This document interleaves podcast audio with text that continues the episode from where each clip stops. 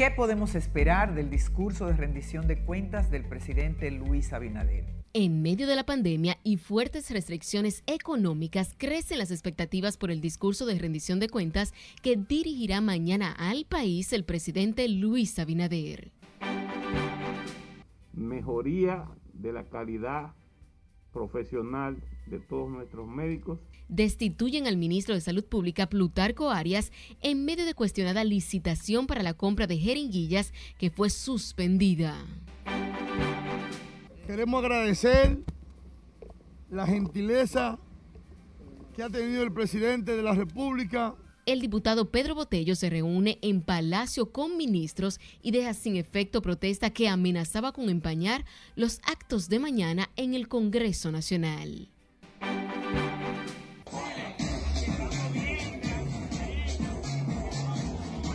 Secuestradores habrían liberado a los dos dominicanos raptados desde el sábado en Haití, que da muestra de vida en un video subido en las redes sociales tienen ya varios meses el combustible subiendo y subiendo y a la hora de que tienen que bajarlo lo que hacen es que lo, lo frisan. Y las fuertes alzas en los precios de los combustibles, el galón de gasolina se dispara a casi 10 pesos.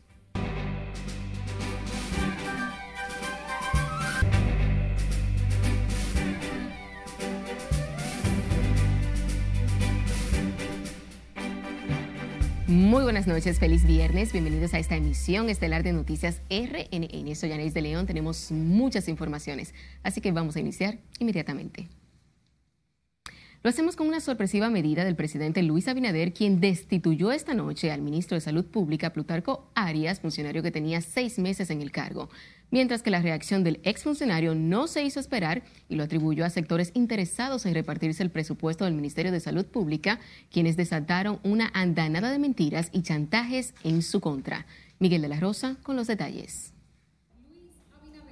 El jefe de Estado emitió esta noche el decreto 131-21 que destituye al ministro de Salud en plena pandemia y cuando se realiza la jornada de vacunación contra el COVID. El presidente de la República derogó el artículo 11 del decreto 324-20 que nombró al reconocido neumólogo santiagués al frente del Ministerio de Salud. En su gestión se desataron varios escándalos, el primero relacionado con los nombramientos, por lo que fue cancelado e investigado el director de recursos humanos de esa cartera. Luego se registró un incendio que afectó las áreas financieras de ese ministerio. Y más de reciente estalló otro escándalo con una licitación para la compra de urgencias de las jeringuillas, que serán utilizadas en la vacunación contra el COVID. Ese caso lo está investigando de oficio la directora de persecución de la Procuraduría Jenny Berenice Reynoso y la Dirección de Compras y Contrataciones. Este viernes, fue la última actividad oficial del ministro Plutarco en este acto en el Colegio Médico Dominicano, donde se negó a responder preguntas de los periodistas. Todo por escrito, todo por escrito. Al enterarse de su destitución, el doctor Plutarco Arias emitió esta noche una comunicación en la que defiende su trayectoria y dice que se desató una acción perversa y destacó sus más de 35 años de ejercicio pulcro en la medicina.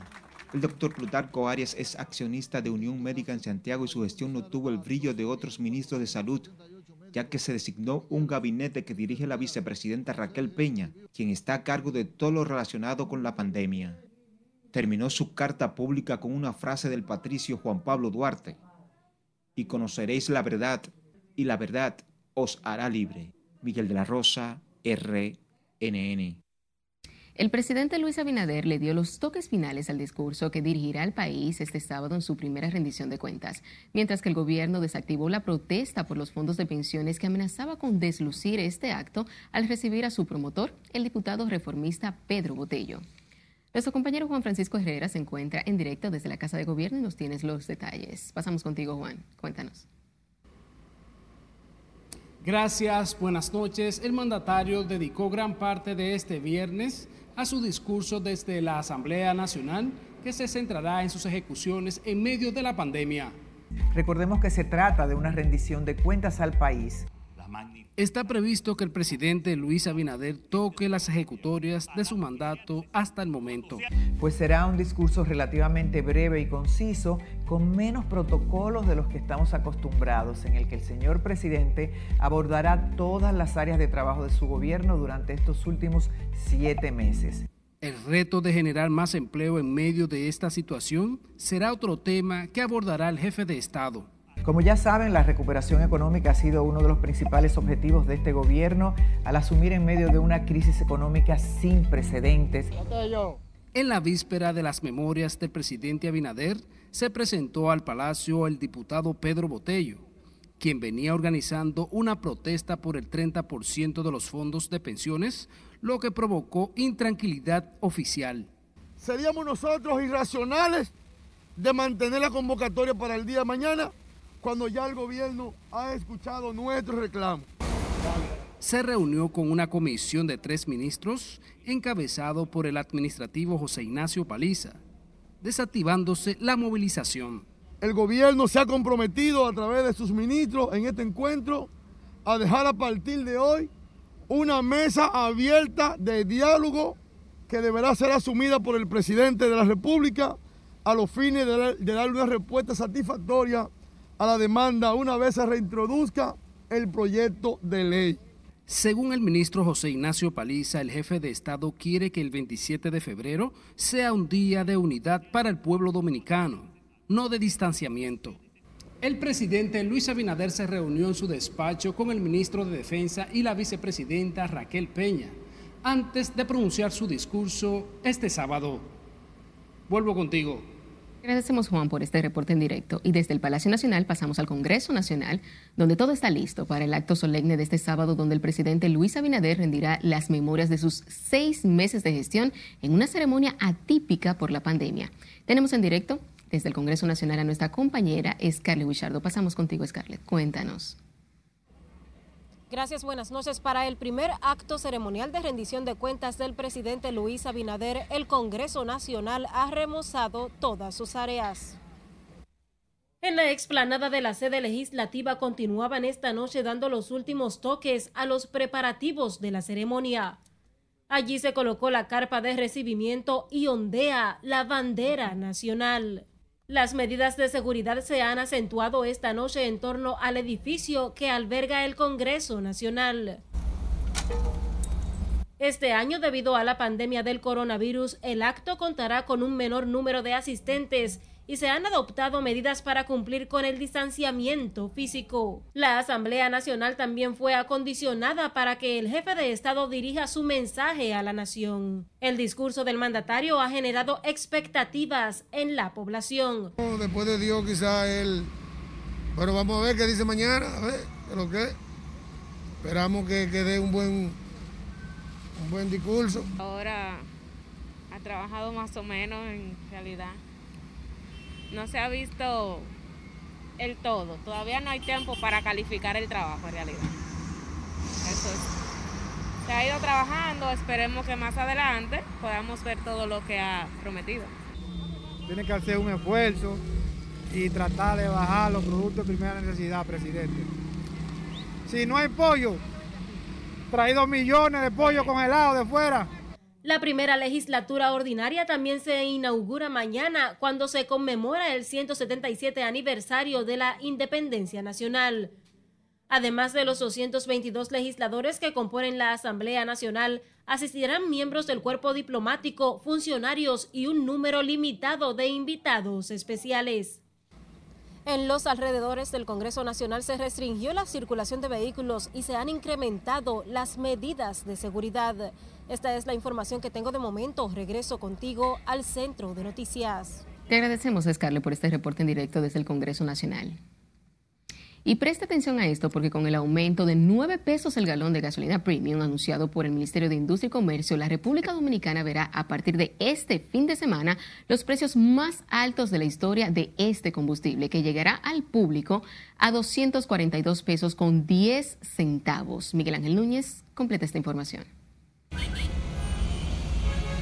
A partir de este sábado, los dominicanos deberán pagar 242 pesos con 10 centavos por un galón de gasolina premium. y 228,50 la regular, con un incremento de 9 pesos y de 9,50 respectivamente. Se trata del precio más alto que pagan los dominicanos por los carburantes en toda su historia, aunque el precio del petróleo de Texas roza los 63 dólares el barril. Un breve recuento histórico permite ver que el 11 de julio del año 2008, cuando el petróleo de Texas alcanzó el pico más alto al totalizar los 147,27 dólares el barril, la gasolina premium se vendía a 208 pesos con 80 centavos y 199,10 la regular. Como se ve, de julio de 2008 a febrero del 2021, el barril del petróleo de Texas ha bajado 84 dólares, que traducido a pesos significa 4.872 pesos, mientras las gasolinas, en cambio, han aumentado 44 pesos el galón. Los analistas atribuyen a la excesiva carga impositiva el hecho de que hoy un galón de gasolina premium en Estados Unidos cuesta el equivalente a 174 pesos frente a los 242 pesos que cuesta hoy en República Dominicana. Concluyen que el precio dominicano del combustible viene dado por el precio internacional más 49,49 por la ley 112-00, 17,56 por el 16% del ad valorem, más dos pesos para la renovación de la flotilla vehicular, entre otros impuestos. Miguel Ángel Núñez, RNN. Y seguimos hablando de aumento porque el expresidente Hipólito Mejía dijo que son reales las alzas en los precios de una serie de productos de canasta básica, lo que atribuyó a una serie de factores que no se pueden controlar por decreto. Nelson Mateo nos tiene más detalles. Esta pandemia no es un juego muñeca, este es un juego, este es un problema grave Hipólito Mejía se refirió a la inestabilidad de la canasta familiar impactada por alzas que para el exministro de Agricultura son reales. El, transporte se ha, duplicado y hasta se ha triplicado. Los precios de los granos han subido, especialmente de la soya y el maíz. Eso incide en los huevos y, los, pollos y los cerdos. El exmandatario dijo que el aumento de los precios en artículos como el arroz y las carnes no se pueden detener por decreto. Una situación, pero eso no, eso ni que tú quieras y por decreto no se hace. Si hubiese sido así, hubiéramos hecho, todo el mundo lo hubiera hecho por decreto. Pero eh, yo diría que se, se está trabajando. Y sobre los técnicos dominicanos secuestrados en Haití, se opuso a que militares nacionales sean enviados a ninguna misión de rescate. Tú no puedes vulnerar la soberanía de ningún país. Lo que hay que estar claro es que no se puede ir allá. La autoridad ha dicho que no vaya para allá. La docencia presencial propuesta por el Consejo Nacional de Educación fue otro tema abordado por Mejía. Recomendó volver a la presencialidad con cuidado y de manera segura. Es un proceso un poco difícil. Hay que esperar que los maestros y, la gente de la burocracia estatal y provincial se vacunen pero yo creo que la larga tendrá que ser así. No, se podrá mantener permanentemente eso. Eso no, es, posible. Económicamente no es posible. Y como dijo un amigo mío, si no te mata la enfermedad, te mata la hambre. Hipólito Mejía asistió a la puesta en circulación del libro La Nueva Agricultura, de la autoría del secretario de Asuntos Agropecuarios del PLD, el ex senador Adriano Sánchez Roa. Aquí se confundió en un abrazo con el presidente de esta organización opositora, el ingeniero Temísticos Montaz. Nelson Mateo, RNN. La declaración del ministro de Agricultura calificando como irreal el aumento en los precios de los artículos de la canasta básica provocó hoy la reacción de comerciantes y consumidores. Si le dice aquí no, tiene la historia. Todo sube, nada baja. Con verdor y apetecibles aspectos se observan los productos en el mercado de la feria ganadera. Pero los precios no atraen a quienes acuden a esta plaza, lo que contradice la afirmación del ministro de Agricultura, Limber Cruz, quien califica de irreal las alzas. Carísimo está todo. Todo está súper caro. Esperemos que todo mejore. Estamos confiados en que, todo va a mejorar, dándole tiempo al, al gobierno.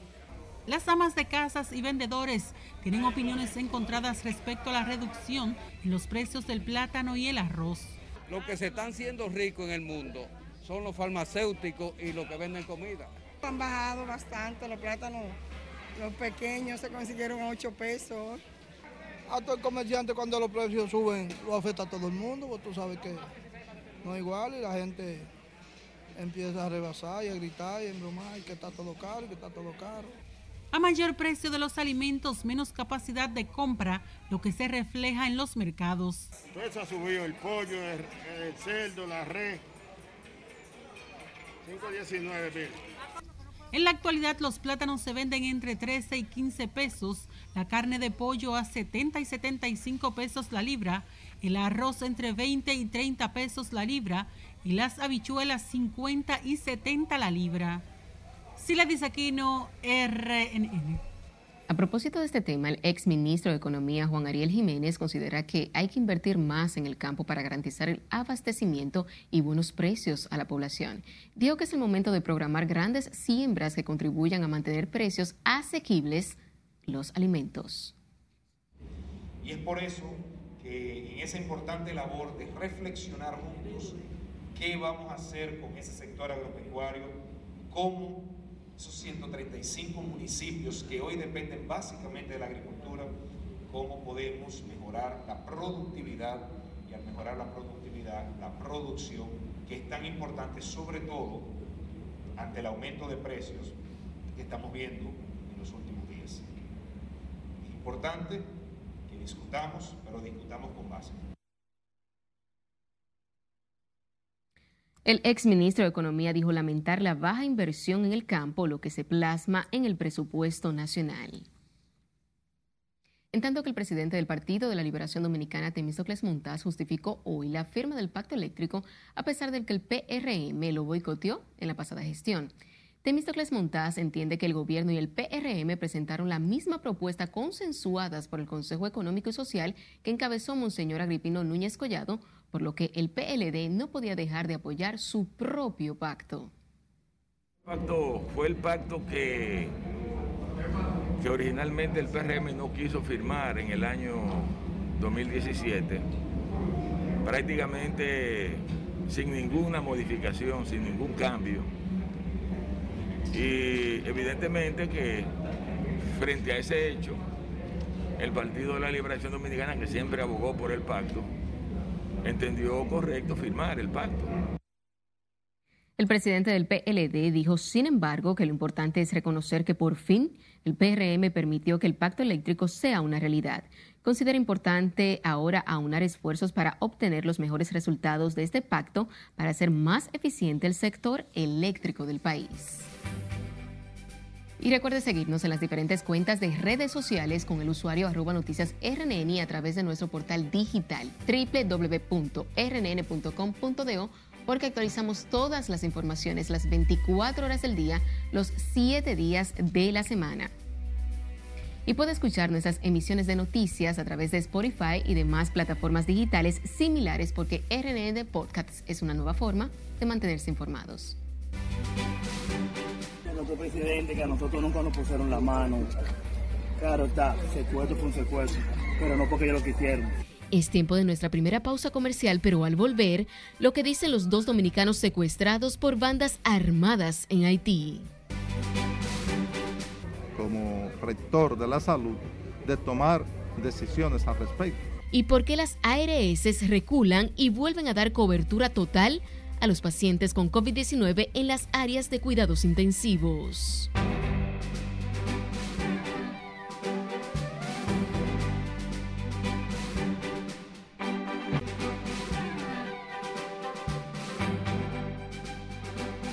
Iniciamos este bloque internacional con Estados Unidos, quien volvió a cuestionar hoy decisiones del presidente de Haití, Jovenel Moise, aunque reiteró su apoyo al mandatario en medio de un aumento de la violencia de las pandillas y los secuestros que se han convertido en una especie de plaga en esa pobre nación. Escala Guichardo tiene los detalles en el resumen de las internacionales de RNN.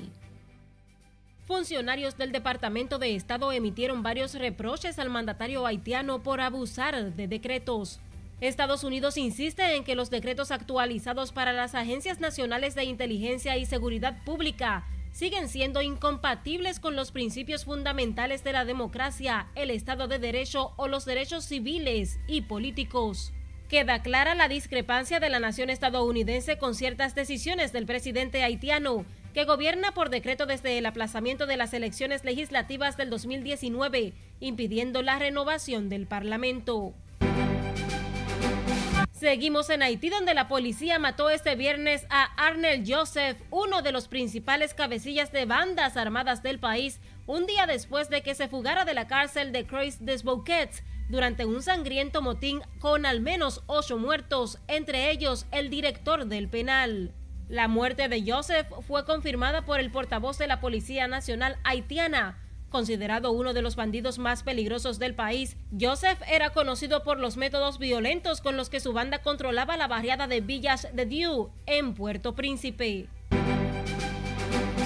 El presidente de Estados Unidos, Joe Biden, declaró este viernes que el gobierno de Irán no puede actuar con impunidad al ser preguntado por los periodistas sobre qué mensaje está enviando a Teherán con el ataque de ayer al este de Siria contra fuerzas pro-iraníes. Estados Unidos descalificó este viernes un explosivo informe de inteligencia que revela que el príncipe heredero de Arabia Saudita, Mohammed bin Salman, autorizó capturar o matar a Jamal Khashoggi, un periodista afincado en Estados Unidos cuya muerte provocó indignación. El presidente de la farmacéutica estatal china Sinopharm, Liu Hingsen, anunció que la compañía prevé producir este año mil millones de dosis de su vacuna inactivada contra el coronavirus, una buena parte de ellas destinadas a la exportación. La distribución desigual de vacunas entre los países ricos y pobres es una preocupación crucial para el grupo de los 20, cuyos gobernantes tratan de encontrar el equilibrio para la recuperación de la pandemia en términos tanto económicos como de salud, informó el ministro de Economía italiano. Casi 400 estudiantes fueron secuestradas por hombres armados en Nigeria y conducidas a una zona selvática en el segundo hecho de esta naturaleza ocurrida en ese país. Las jóvenes fueron sacadas a la fuerza de la escuela secundaria y es el segundo secuestro masivo en el país en menos de un mes en el norte del territorio, donde las autoridades han perdido el control.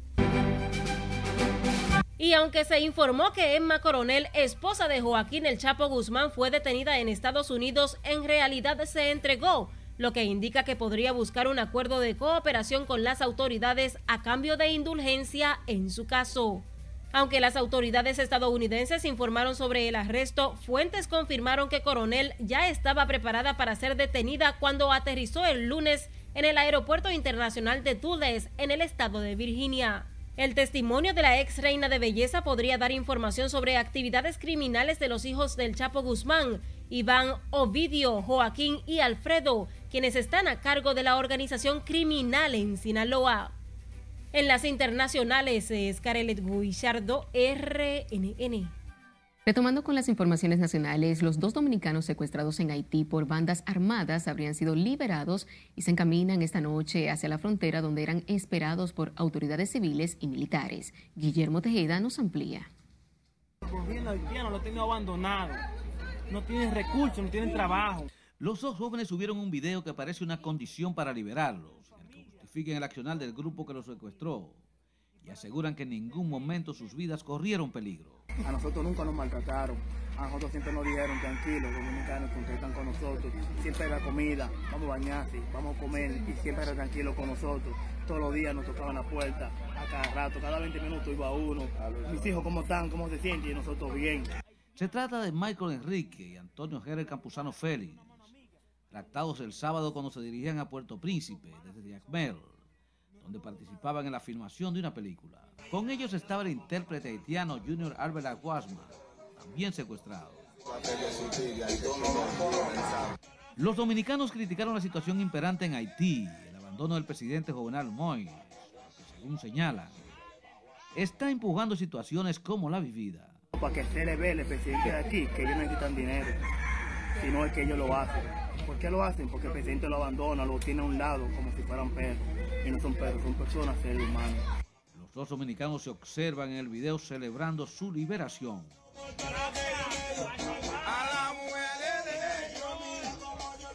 En tanto que el ministro de Defensa, Teniente General Carlos Luciano Díaz Morfa, fue visto la noche de este viernes por los predios del Palacio Nacional. Se habría reunido con el presidente de la República, pero no estuvo al alcance de los periodistas. Guillermo Tejeda, RNN. En otro orden, las aseguradoras de riesgos de salud llegaron a un acuerdo con el gobierno y decidieron continuar con la cobertura total a los servicios a sus afiliados afectados con el COVID-19 luego de que las clínicas amenazaran con cerrar sus áreas especializadas. Laura Lamar trabajó el tema y nos tiene más detalles. A partir de hoy, eh, peligra el servicio que nosotros le estamos, estamos anunciando formalmente el peligro, eh, el servicio que nosotros le estamos prestando a los pacientes. El presidente de la Asociación de Clínicas Privadas, Rafael Mena, había advertido más temprano que la medida de las ARS de no dar cobertura total a los pacientes con COVID agudizaría la crisis sanitaria del país. El doctor Mena aseguró que con la eliminación de ese subsidio se hacía insostenible la atención a pacientes en unidades de cuidados intensivos de COVID. ¿Cómo usted cree que nosotros vamos a, 40 o 50 pacientes, por ejemplo, a, proporcionarle todo lo que necesitan? Usted sabe muy bien que un antiviral eso cuesta 14, 15 mil eh, pesos y, los trajes son 3 eh, mil pesos y, todos esos miles y millones de pesos, ¿quién lo va a pagar? Oh, pero venga, ¿que ¿de dónde esa gente va a sacar todo ese dinero para pagar para salud? Entonces la gente no va a poder ir a, ser asistido a una de esas clínicas, va a tener que ir a un lugar donde no le cobre, un hospital público, donde sea, y el gobierno se vería más forzado sus hospitales públicos. Pero las ARS llegaron a un entendimiento con el gobierno y continuarán cubriendo la totalidad de los gastos por la enfermedad a sus afiliados.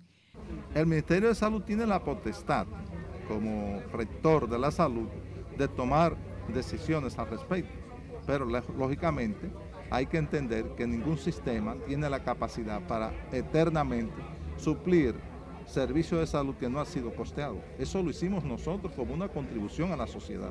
El presidente de la ADARS informó que desde el inicio de la pandemia, las ARS han invertido un total de 6 mil millones de pesos en cobertura a contagiados por la enfermedad. Laurila Mar, RNN. El obispo auxiliar de Santo Domingo, Monseñor Faustino Burgos Brisman, aseguró hoy que hasta que las condiciones no estén dadas y lo recomienden las autoridades de salud pública en el país, no se producirá un retorno presencial a las escuelas. Guillermo Tejeda con la opinión del representante de la Iglesia Católica ante el Consejo Nacional de Educación sobre esta controversia. Hay que tener en cuenta el plan de vacunación del Ministerio de Salud. Monseñor Burgos Brisman dijo que hay que esperar que se elabore un protocolo de retorno a las clases, que tendrá que tener el consentimiento de los padres y el aval de las autoridades sanitarias y tener en cuenta lo que el Ministerio de Salud nos pueda decir en ese sentido. Entiende que lo que debe primar es la salud de todos los actores que inciden en el sector educativo. A los padres que se estén tranquilos.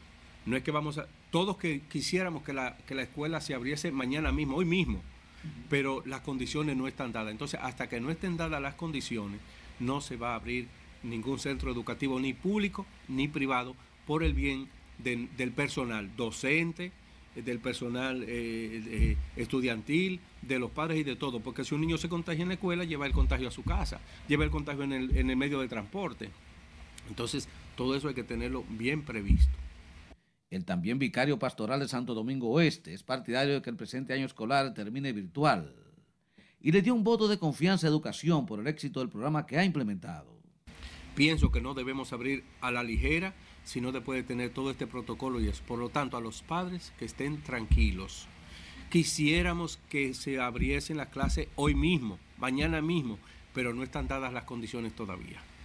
El prelado católico llamó a esperar que se presente el protocolo para un retorno seguro y gradual a las aulas, que será presentado la semana próxima ante el Consejo Nacional de Educación. Guillermo Tejeda, RNN. A propósito de este tema, el ministro de Educación, Roberto Fulcar, eludió este viernes referirse a las alegadas presiones recibidas por el empresariado para iniciar la docencia presencial. Fulcar reiteró que el Consejo de Educación aprobó una mesa conjunta con Salud Pública elaborar un cronograma que no ha establecido fecha para el retorno gradual a las aulas. Que en la próxima semana presentamos no solamente los protocolos para el inicio de retorno, sino también el cronograma para el inicio de ese retorno. Disculpe, si me permite, si me permite, por favor. Entonces, esperemos que se presente el cronograma. No es el rol del ministerio hacer un debate innecesario con parte de los actores. Nosotros vamos a seguir encaminando la educación preuniversitaria de la República Dominicana con la participación de todos, escuchando la opinión de cada uno y tomando, eso sí, las medidas más responsables en cada momento. El ministro de Educación ofreció las declaraciones tras encabezar el acto de presentación de las cátedras ciudadanas. La iniciativa que recoge una colección de obras educativas como el himno nacional, la bandera y los padres de la patria. En el acto participaron viceministros y también directores regionales en educación. Ahora hablemos de salud, ya que los médicos independientes comenzaron a recibir la vacuna contra el COVID-19 en una iniciativa en la sede del gremio de los profesionales de la salud. Se trata de los médicos que trabajan en distintos centros y los pensionados. El primer inoculado en la sede del colegio médico fue el doctor Pedro Romero Dotel. No, no. Yo me levanté a las 5 de la mañana para estar aquí y puntual y ser el primero de esta, de esta cadena que inicia ahora para que todos los médicos de República Dominicana no le tengan miedo a la vacuna. Inmunízate, protégete, porque es lo único que nos va a garantizar hacer un trabajo digno, efectivo, sin temor. Se espera inmunizar a unos 300 médicos en esta jornada con la dosis de la vacuna china Sinovac. El presidente del gremio, Waldo Ariel Suero, encabezó la jornada, pero no se vacunó, argumentando que no lo hará porque lo hará cuando le toque el momento. Otras siete personas fallecieron en las últimas 24 horas en el país a consecuencia del COVID-19, con lo que la cifra de muertos alcanza los 3.082, reportó hoy el Ministerio de Salud Pública. El boletín epidemiológico también reseña 576 nuevos contagios tras realizar 4.570 pruebas PCR para detectar el virus. Desde que comenzó la pandemia en la República Dominicana se han confirmado 238.205 casos confirmados de COVID-19. La ocupación hospitalaria sigue bajando con 634 camas ocupadas de una disponibilidad de 2.682, en tanto que en cuidados intensivos hay 220 de una disponibilidad de 542. En otro orden, el Ministerio de Industria, Comercio y Pymes justificó este viernes las alzas de los combustibles que atribuyó al cierre de las refinerías y al recorte de la reproducción del nivel mundial, entre otros factores. A esa medida han reaccionado conductores que dicen no aguantar más la situación en medio de la actual crisis. Escale Guichardo tiene la historia. Por supuesto, lo último que quiere un gobierno es dar malas noticias. El Ministerio de Industria y Comercio informó este viernes de las nuevas alzas en los precios de los combustibles y afirmó que inicialmente las gasolinas premium y regular iban a aumentar más de 19 pesos. El gobierno asumirá el 50% de esta alza, amparado siempre en el decreto 625-11, lo que implica una gestión de más de 200 millones de pesos en función de la transparencia y la sostenibilidad de las finanzas. Inmediatamente se anunciaron los nuevos precios de los combustibles, conductores acudieron en masa a las estaciones a abastecerse. Los conductores abarrotaron varias estaciones de combustible en donde se registraron largas filas de vehículos. El viceministro de Comercio Interno argumentó que los precios internacionales del petróleo se han incrementado, subiendo el crudo un promedio de un 3,7% solo esta semana el gobierno asumirá el 50% de esta alza, amparado siempre en el decreto 625-11, lo que implica una gestión de más de 200 millones de pesos en función de la transparencia y la sostenibilidad de las finanzas. El anuncio sigue generando malestar entre la ciudadanía. Y de eso ahora mismo se está agarrando el gobierno, y subiendo, y eso y eso que todavía la reforma fiscal no ha llegado. Cuando llegue la reforma fiscal, ahí es que las cosas van a estar caras.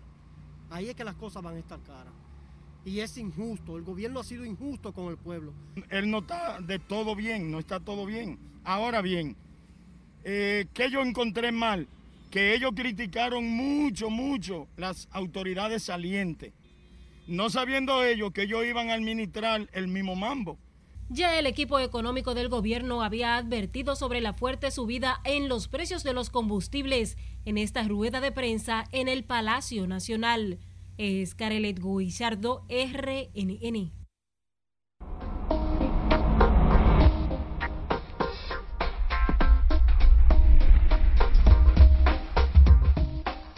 Y sepa que el viento del noreste es el principal factor que aportará humedad con posibles lluvias pasajeras este sábado y también el domingo. Cristian Peralta nos muestra más en el estado del tiempo. Buenas noches amigos. En cuanto a las condiciones del tiempo, pues tenemos un fin de semana que estará un tanto variable debido a que el viento se encargará de aportar humedad para generar algunas lluvias pasajeras. Pero hemos visto un día, un viernes mayormente, con nubes muy pasajeras, entrando bastante sol en horas de la mañana y parte de la tarde. Y a esta hora de la noche, pues, eh, ocurre que el cielo se observa, pues, mayormente despejado hacia varios puntos del este y del nordeste de nuestro país. Mientras tanto, veamos ese modelo de lluvias, porque miren ustedes cómo el arrastre del viento se encargará de, pues, empujar humedad hacia nuestro país, por lo que se esperan algunas lluvias muy pasajeras, básicamente en el este, también en el caso de Santo Domingo, quizás comenzando la tarde, recordemos que mañana estarán realizando los actos protocolares con respecto al Día de la eh, Independencia Nacional, así que debemos tenerlo pendiente, por supuesto que se irá moviendo de manera rápida y también esto estará incidiendo en cuanto a las temperaturas. Por eso veamos entonces la próxima gráfica, nos habla de las temperaturas mínimas. Temprano en la mañana se estará registrando una temperatura muy agradable, estará rondando los 21 grados Celsius aquí en Santo Domingo, hacia Baní con 22, San Juan de la Paguana con 16 y hacia la zona de la montaña por debajo de los 12 grados. Pero ¿qué ocurrirá entonces en horas de la tarde? Si vemos las gráficas correspondientes a las temperaturas máximas, observamos que, bueno, se estarán calentando, estarán rondando hasta los 29 grados en Santo Domingo, Monte Plata con 30 en el caso de Santiago de los Caballeros, pues aumentando hasta los 29 grados Celsius, mientras hacia la zona de Samaná también con 30 grados centígrados, por supuesto que esa sensación de calor pues eh, se sentirá bastante elevada también en el día de mañana. Vamos a terminar entonces recordándoles que el oleaje sigue picado, sigue alterado, básicamente en la costa atlántica con hasta 8 pies de altura, mientras la costa caribeña sobre todo pegado ahí hacia el este, con cuatro pies de altura. Se altera también hacia el sur profundo con ocho pies. Lo más recomendable es que los operadores de pequeñas y frágiles embarcaciones permanezcan en puerto. Es una recomendación que hace el Centro de Operaciones de Emergencias para evitar una situación que lamentar. Es todo lo que tenemos en cuanto a las condiciones del tiempo. Usted continúa ahí con la emisión estelar de noticias RNN, porque como siempre les tenemos mucho más a nuestros enemigos políticos que han manipulado las informaciones. Nos vamos de nuevo a comerciales, pero al regresar, lo que dice la pareja sentimental de la ex ministra de la Juventud, Kimberly Taveras, interrogado hoy por los fiscales anticorrupción. La verdad siempre sale a la luz en su debido momento. ¿Y por qué no se dictó sentencia este viernes como había anunciado los jueces que procesan al acusado de matar a la joven Andrea Celea? Lo sabrá al regreso.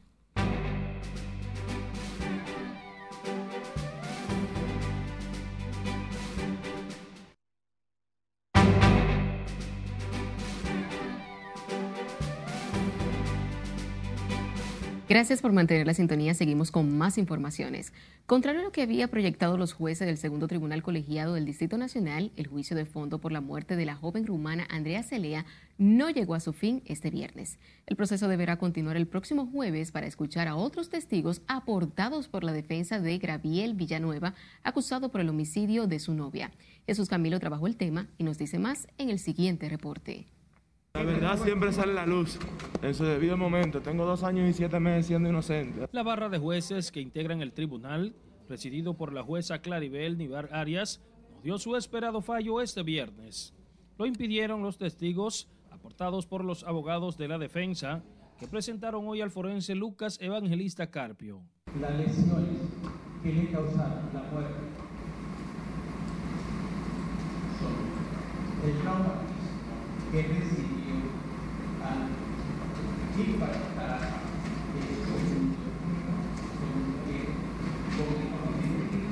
Los abogados de la parte civil refutaron las conclusiones del perito forense y señalaron que su informe está plagado de contradicciones.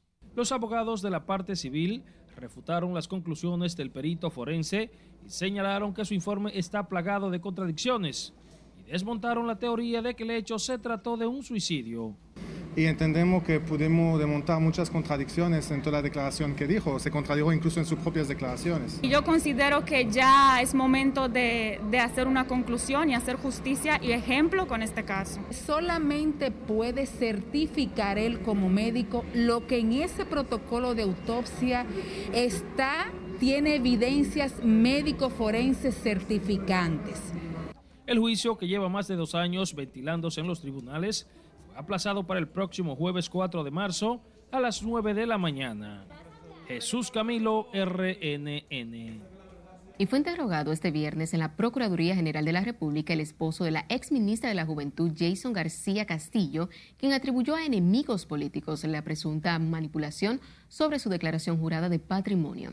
García Castillo dijo estar confiado en el proceso de investigación y aseguró que colaborará con las autoridades las veces que sea necesario al igual que Kimberly y yo en la Plaza de la Bandera, que luchamos por ese tipo de justicia. Y vamos a estar aquí porque mientras más se pueda alargar el proceso o aclarar, es mejor para nosotros. Le quiero decir también a nuestros enemigos políticos que han manipulado las informaciones para tratar de hacernos daños políticamente, de que no habrá forma. Como quiera con Dios delante, seguiremos luchando y se verán con nosotros en el 2024. Así que... Las autoridades anticorrupción citaron a García Castillo por sus vínculos con la empresa OAR Imperio, constituida en sociedad por él y su esposa, la ex ministra de la Juventud, Kimberly Castillo. Y continúa fallando los controles en los aeropuertos del país. En España, la policía apresó llegando al aeropuerto de Barajas, en Madrid, a un dominicano con 15 kilos de cocaína en su equipaje. El dominicano viajó con una maleta con varios paquetes de la droga decomisada por la policía española. La jefatura superior de la Policía Nacional dice que el hombre de 41 años presentó una actitud sospechosa ante la presencia de los agentes del cuerpo operativo. El dominicano con los 12 paquetes envueltos con cinta con más de 15 kilos salió por el aeropuerto de las Américas y en España se investiga el destinatario de esta cocaína. El Tribunal Constitucional dejó en estado de fallo siete recursos de acción directa de inconstitucionalidad conocidos en una audiencia virtual este viernes. Quedaron pendientes de fallo la acción que busca la nulidad del decreto 262-20 que devolvió la nacionalidad dominicana a 750 personas de ascendencia haitiana. También el que ataca el impedimento de los policías a desempeñar cargos públicos o privados como lo establece el artículo 153 de la ley orgánica de esa institución. Durante una audiencia virtual celebrada este viernes también quedó pendiente de fallo la acción de amparo que objeta el barrilito en el Senado de la República. Hacemos nuestra última pausa comercial, pero no se mueva porque al volver, una cañada que amenaza la salud de los residentes en el exclusivo sector de Arroyo Hondo en la capital. Y el homenaje del Ministerio de Cultura al salsero dominicano Johnny Pacheco. Los detalles en breve.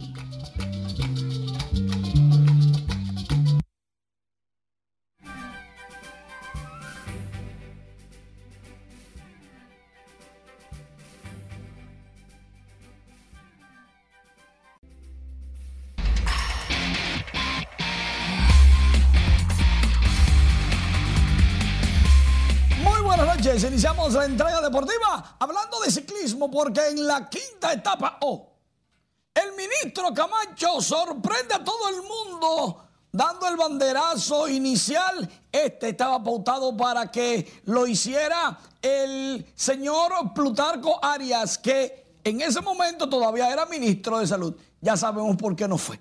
Mientras tanto, hay que decir que César Marte conquistó la quinta etapa de la edición 42 de la Vuelta Ciclista Independencia, certamen que comprendió un circuito en la avenida Circunvalación en El Higüero y que tuvo un recorrido de 180 kilómetros. En una llegada cerrada y espectacular que involucró a la mayor parte de los integrantes del pelotón, Marte se impuso en una gran final a Jonathan Ogando, quien batalló con fiereza, fiereza, en busca de obtener su segunda etapa en este certamen. Jürgen Ramírez de Venezuela sigue como líder con más de cinco minutos de ventaja y se perfila campeón de la edición 42 de la Vuelta Ciclista Independencia. El triunfador recorrió los 180 kilómetros en 3 horas, 19 minutos, 29 segundos. Y Hogando del Aero Cycling Team fue segundo, Roberto Sierra tercero, también de Venezuela. El líder general, Jürgen Ramírez, sigue tan campante. Sexta etapa, ahí en el Higüero, otra vez este sábado. Mientras tanto, Sixto Sánchez se cambió el número, ahora se puso el 45 y hasta se lo tatuó. Él es fan número uno de Pedro Martínez, casualidad. Cambió de número de 73 a 45 y lo muestra con mucho orgullo. El lanzador derecho de los Marlins de Miami va con nueva actitud. Accese a nuestra página web rnn.com.de. En la sección de deportes tenemos todo lo concerniente a la Vuelta Ciclista Independencia, su quinta etapa, cómo ganó Marte, quién sigue liderando las metas volantes, los premios de montaña. Además, tres jugadores dan positivo de COVID en los entrenamientos de las grandes ligas y van 20, solamente 20.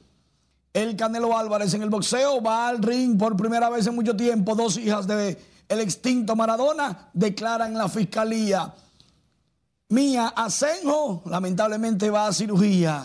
Es miembro de la Selección Nacional Femenina de Fútbol. Kevin Durán está fuera del Juego de Estrellas. Y Jairo Muñoz, ex Grandes Ligas, o podría volver a Grandes Ligas, está con las Águilas Ibaeñas, un cambio de los toros. ¡Ay! Hansel Manuel, el hijo de Kikima, sigue matando la liga en Estados Unidos con un brazo. Él hace lo que para muchos con los dos es difícil y hasta imposible. Felicitamos a Hansel Manuel y a todos aquellos que de una u otra forma han hecho el esfuerzo, han logrado que Hansel esté en Estados Unidos becado, pero no es becado porque él tiene un brazo, no, es porque juega bien. O sea, él juega bien y ahí tú le agregas lo de un solo brazo, lo de la actitud. El muchacho está bien. Admirable. Yo, quisiera verlo jugando en el baloncesto universitario con un solo brazo para que tú veas hasta dónde llega ese muchacho. Es cuestión de que le den el chance. Me imagino. Eso es digno de admirar y de motivación. Así es. Y si se hace profesional en Estados Unidos, mucho mejor. Que Dios así lo quiera. Muchísimas gracias, Manny. Los residentes en Cuesta Hermosa, en Arroyo Hondo, se quejaron por el foco de contaminación en que se ha convertido la cañada que atraviesa ese sector capitalino debido al cúmulo de basura y escombros. Juan Francisco Herrera con los detalles. Estas imágenes muestran las condiciones en que se encuentra esta cañada ubicada en el exclusivo sector de Arroyo Hondo. La basura y el hedor preocupan a quienes viven por la zona que reclaman la intervención de las autoridades. Es preocupante, yo pasé hace, hace varios días, pasé y vi que estaba muy, muy cargada de escombros y mucha basura y muchas cosas y eso, eso dificulta a que uno pueda estar más tranquilo en la zona. Temen que se desaten brotes de enfermedades debido a la contaminación ambiental. Esto es bien terrible porque parece que han vuelto a tirar la basura esa que tiraban antes y ahora otra vez el río se está llenando de basura, que esto es incontrolable. En la cañada se observan plásticos, ramas de árboles y otros desechos sólidos. Pero si la mantienen limpia e higienizada, así la gente no se enferma tanto. Los residentes de Cuesta Hermosa de Arroyo Hondo esperan que se intervenga lo más rápido posible esta cañada que se ha convertido en el principal foco de contaminación de esa comunidad. Juan Francisco Herrera, RNN. El cardenal Nicolás de Jesús López Rodríguez se recupera de manera satisfactoria de la operación a la que fue sometido por una fractura en la cadera producto de una caída en su residencia. En las redes sociales circula un video en el que Monseñor López Rodríguez camina sin necesidad de muletas tomando de la mano de un enfermero. Precisamente celebró ayer los 43 años de su ordenación como obispo de la Iglesia Católica, por lo que recibió felicitaciones de religiosos y personalidades amigas.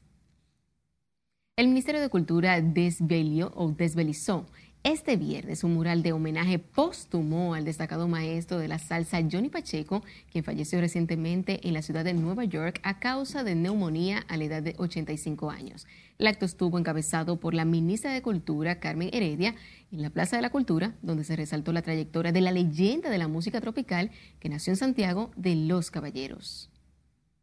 Querido Johnny, tu partida es verdaderamente un duelo nacional en nombre de todo el pueblo dominicano, te digo gracias. Gracias por apostar en el género de la salsa y por depositar tu confianza en todos esos artistas que recibieron un apoyo. finalizar el acto, la agrupación Bonje interpretó varias piezas musicales, entre las que figuran Quimbara, Blanca, Besito de Coco, Cómo cocinar a gorda, Esencia del Guaguancó, Las Muchachas y Sonero.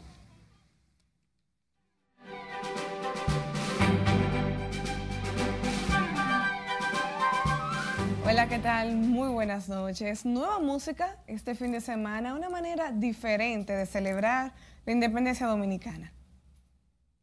La cantautora dominicana Piru Pérez estrenó este viernes su nuevo sencillo junto al audiovisual Nadie como tú.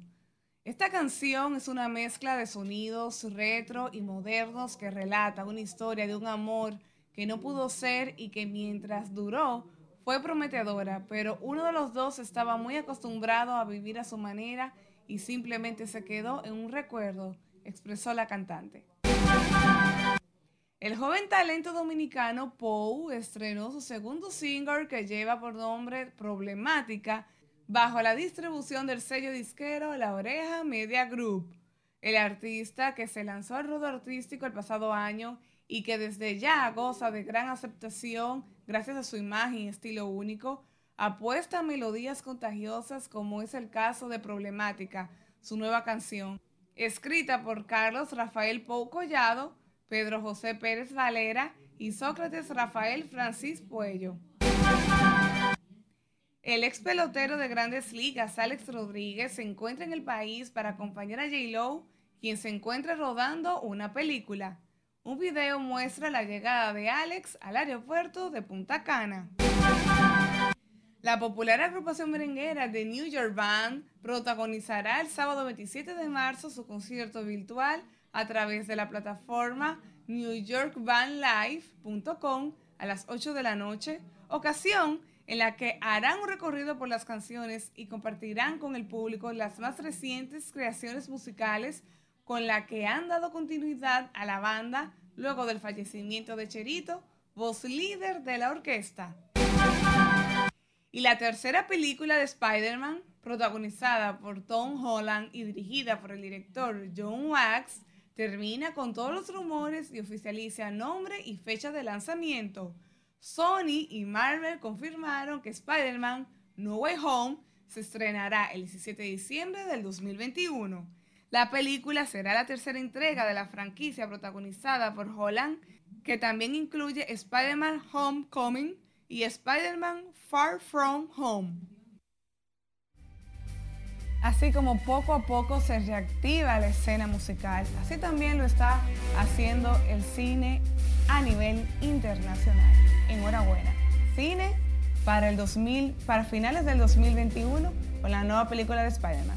Hasta que diversión feliz, resto de la noche. Estoy ansiosa por ver esa película. Yo también. Muchísimas gracias contigo. Finalizamos esta emisión estelar de Noticias RNN. Feliz fin de semana.